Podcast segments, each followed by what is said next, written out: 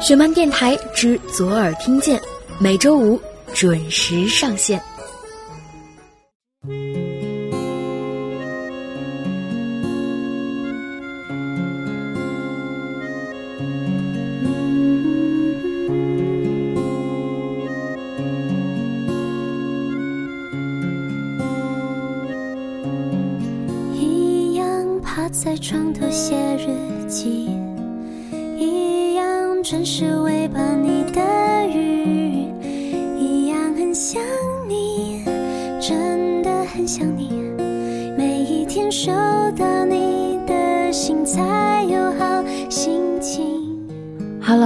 好，欢迎再次收听雪漫电台之左耳听见，我依然是石榴，这里是北京，天气很热。此时正在收听节目的你在哪儿？天气还好吗？又是一周过去了，这周你过得好吗？总是会有朋友留言问我石榴，忘记一个人应该怎么做呢？如果细数人生中最难的事情，我想大概就是忘记了吧。那在今天的节目开始前呢，问大家一个问题：你是如何忘记一个人的？花了多久的时间呢？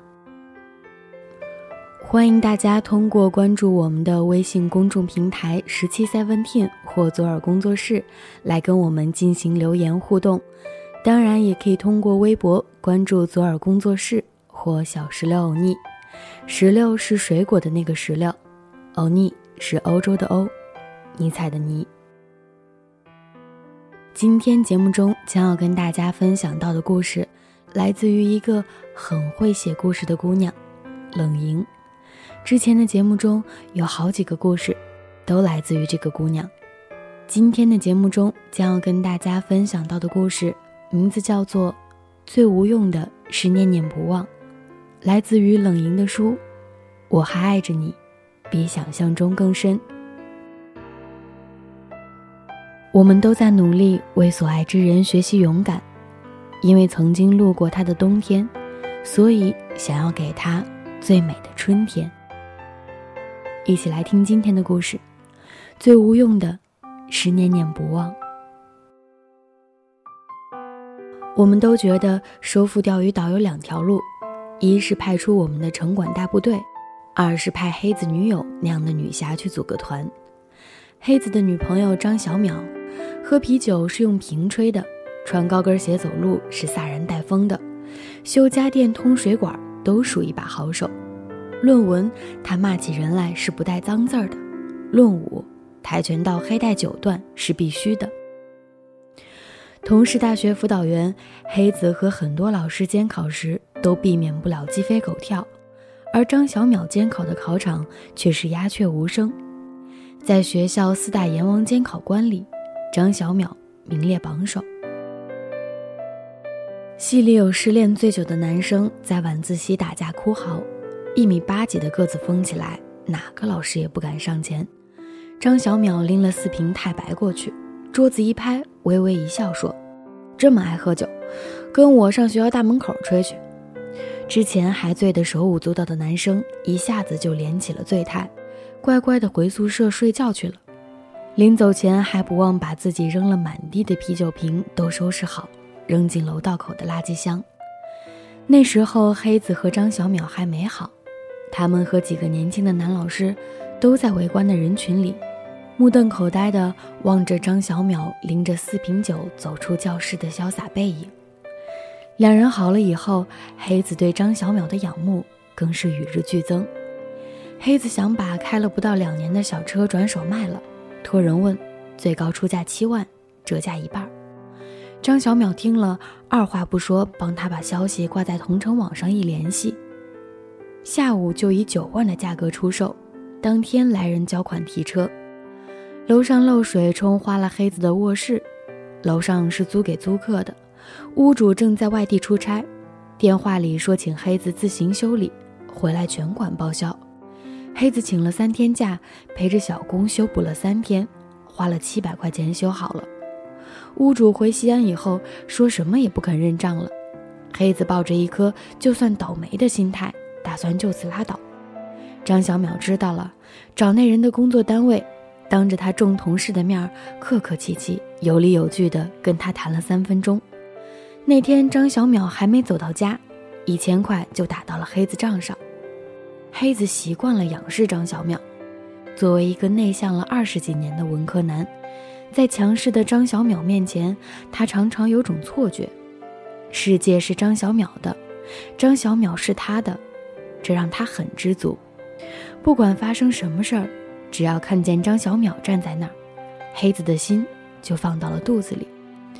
他觉得他像他小时候于烈日下擎在头顶的那片海芋叶，是他的一角天空。其实黑子觉得看似强悍的张小淼，是个心里揣着许多温柔的姑娘。张小淼喜欢小孩，喜欢植物，喜欢小动物。家里的阳台被张小淼养得一片葱葱郁郁，其中有一盆龙沙宝石。每到春天，就开出一团团拳头大的漂亮的花苞，黑子也非常喜欢。那个品种西安的花市上是没有的。张小淼说，这是他老家一个爱好植物的人养的，被他要了过来，一路抱着火车到的西安。张小淼还会固定的去喂院子里的那几只流浪猫，后来那几只流浪猫都能认出黑子和张小淼的脚步。每次他俩一走近，他们就列队般蹲在路边等着，两排闪亮亮的眼睛如黑色夜里两排小灯笼一样。从戒备到亲昵，那几只流浪猫吃完了也不跑，其中有一只还想来蹭张小淼。张小淼总是飞快的一巴掌抽在凑过来的猫头上，那猫惨叫一声，便率领众猫飞奔而去。那一掌真是抽得毫不留情。张小淼淡淡的跟黑子说：“以后如果你自己来喂猫，喂完也记得打它一下。如果你不能收养它，就不要让它太依赖人，让它保持戒心，以免以后惨遭伤害。”黑子那一刹有些心惊，心里柔软又唏嘘。张小淼对黑子有时候很温柔，有时又很暴躁。温柔的时候，黑子说什么都好。他对他笑起来的样子，眼睛像是最温柔的月牙；暴躁起来的时候，他像一串带点的炮仗。黑子不知道哪句话就切到了他的燃点。两个人去看电影，张小淼问黑子看哪一场，黑子说随便。张小淼一下子就在排队的人群中炸开了：“有哪场电影叫随便？随便随便，哪来那么多随便？一个大男人一点主见都没有。”两个人排了十几分钟的队，他甩甩手就走了。两人去一家餐厅吃东西，上来的菜都不好吃。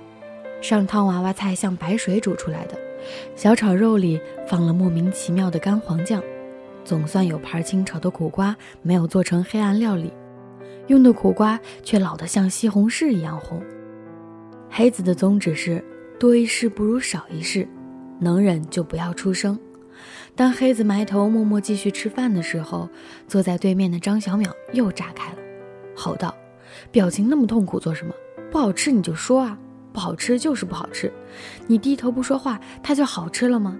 你为什么总愿意憋着口气吃自己不喜欢吃的东西，就不觉得委屈自己吗？你这样的人生有意义吗？”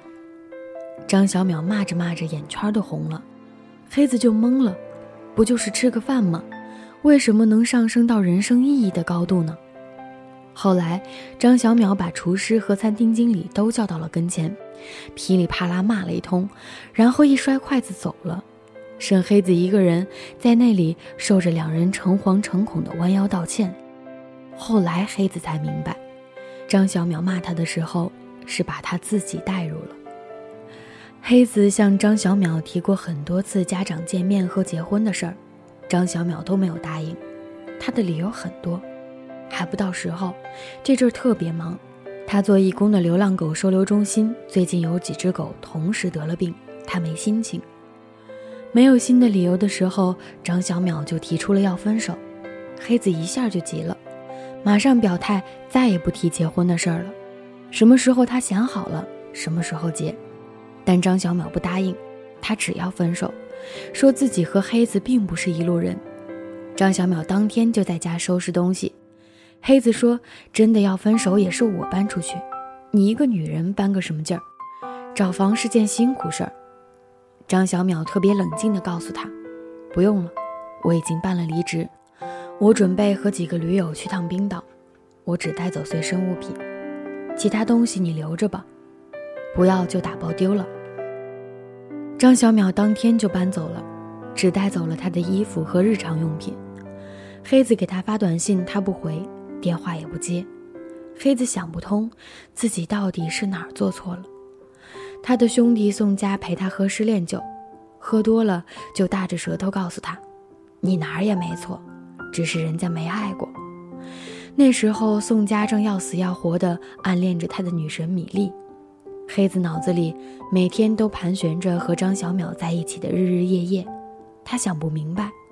张小淼对一只猫、一只狗都那么好，为什么就不能再对他好了呢？黑子想，张小淼是真绝情啊！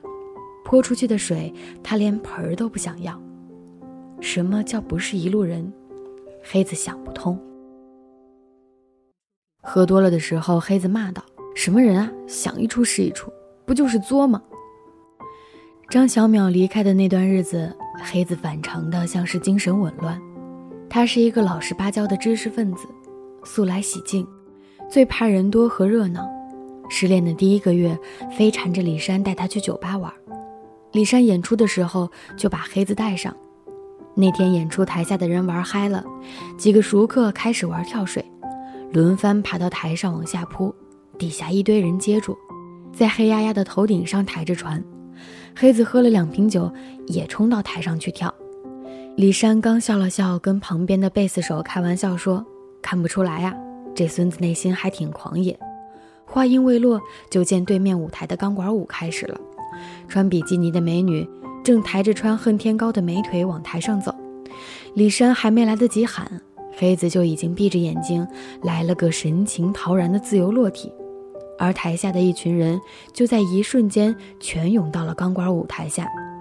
黑子那天摔得鼻青脸肿，体验了一把鼻梁骨折，脸上的伤还没全好。黑子又加入了同城的一个驴友团，周末跟驴友们去穿山越秦岭，结果爬到半路体力不支落队了，最后还和另外两个落队新人一起迷路了。有人把这事儿发到了同城微博，引发全城关注，救援队跑去搜救到大半夜。待到黑子一行人凯旋归来时，三个人的照片全上了报。从默默无闻到全校知名，黑子黯然了，终于不再出什么新招。朋友们也松了口气，因为张小淼短信不回，电话不接，黑子便写了很多邮件给他，问他好不好。张小淼很久以后才回他一封，也是唯一的一封，信里只有一句话。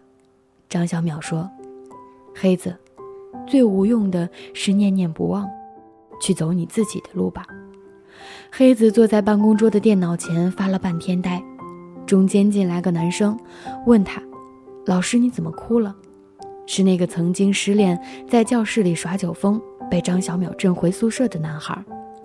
黑子眼神游离地说：“哦，办公室漏雨吧。”男生抬头看了看天花板。又瞄了眼黑子的电脑屏幕，默默地退了出去。全系的学生都知道他们的黑子老师失恋了，那个女侠客一样的张小淼老师离开了他，去了冰岛。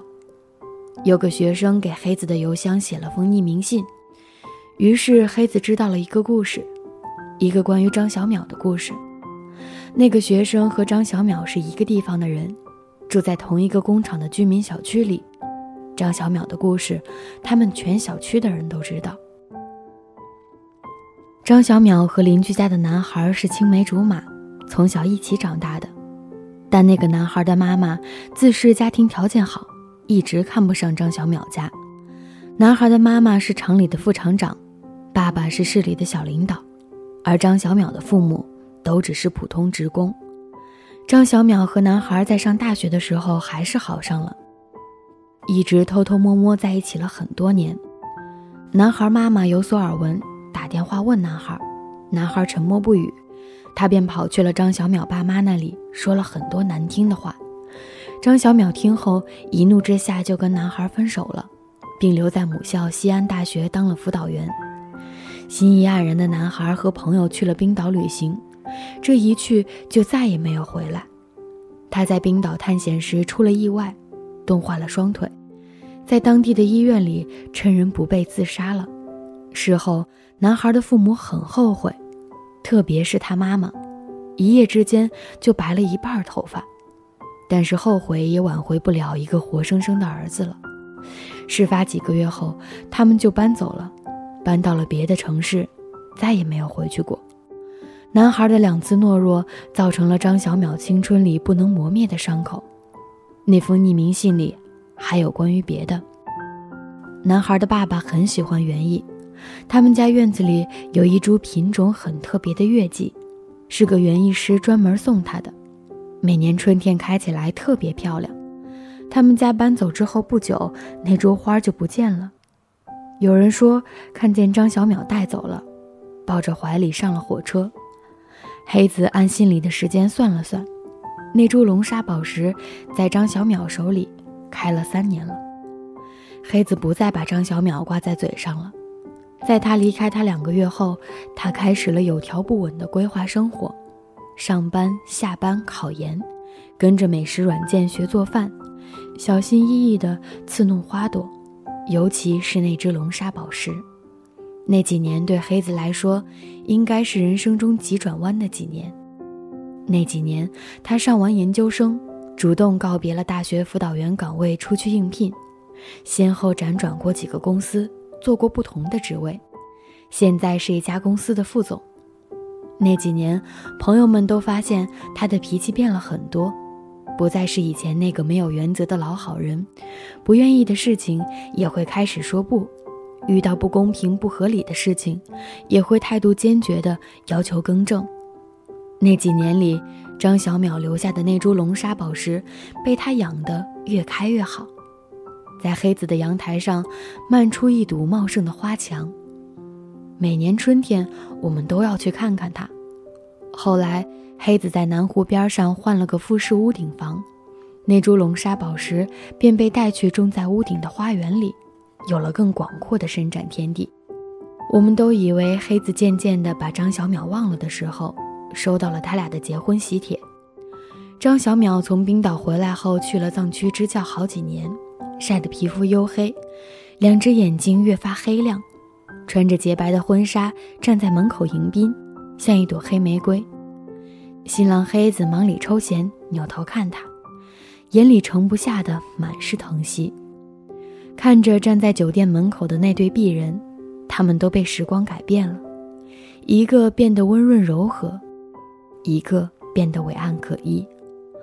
婚礼上大屏幕上循环播放的那些他们爱情细节的照片里，有一张翻拍的旧照片，是黑子站在一堵美丽的龙沙花墙前，温柔的凝视，旁边写着：“冬天的痛过去，花会在春天开好。”张小淼，如果你愿意走过来，请别遗忘我在春天等你。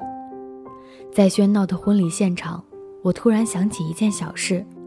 有一次，李珊曾问黑子，为什么变得那么努力？黑子答道：“想变得更勇敢和强大一点，因为总会爱上一个人。变得勇敢和强大一点，因为总会爱上一个人。”只有勇敢和强大一点，才能保护你爱上的人。我们都在为所爱之人学习勇敢，因为曾经路过他的冬天，所以想要给他最美的春天。他们婚后有次和朋友们一起聊天，有人问黑子：“你怎么知道张小淼会回来？如果他是不爱你的，终究没有回到你身边，你会怎么样？”黑子顿了顿，很认真地回答。谢谢他来过，教会我勇敢。然后我会擦干眼泪，走得快一点，不要让前面属于自己的人等太久。张小淼一点也不生气，他微笑地望着他，然后对我们说：“我就是喜欢这样的他。爱是好的，我们见过最美好的东西，就要成为更有力量的人。爱情离开后，念念不忘是最无用的遗物。如果我们不能在途经爱情后变成一个更好的自己，我就辜负了那一场爱情。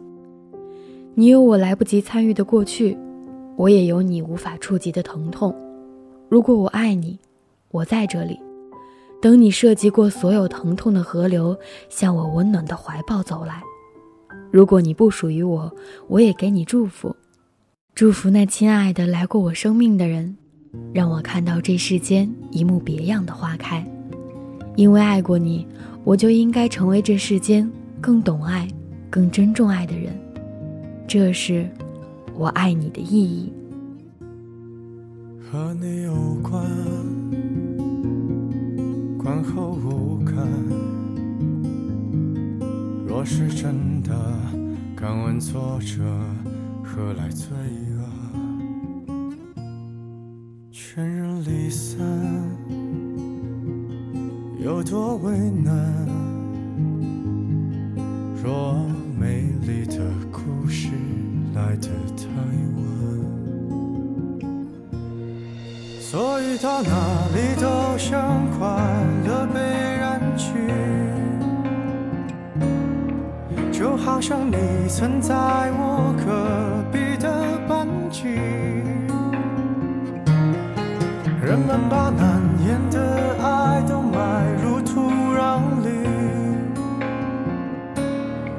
袖手旁观着别人经历，撇清自己。我听见了你的声音，也藏着颗不敢见的心。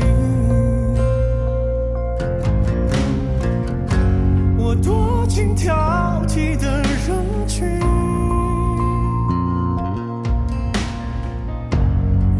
一深就找那颗星星。故事分享完了，也许又有很多朋友会说，这只是张小淼和黑子的故事啊。但是故事讲完，想要跟大家讲的就是最后的那几句话：爱是好的。我们见过美好的东西，就要成为更有力量的人。爱情离开后，念念不忘是最无用的遗物。如果我们不能在途经爱情之后变成一个更好的自己，就辜负了那一场爱情。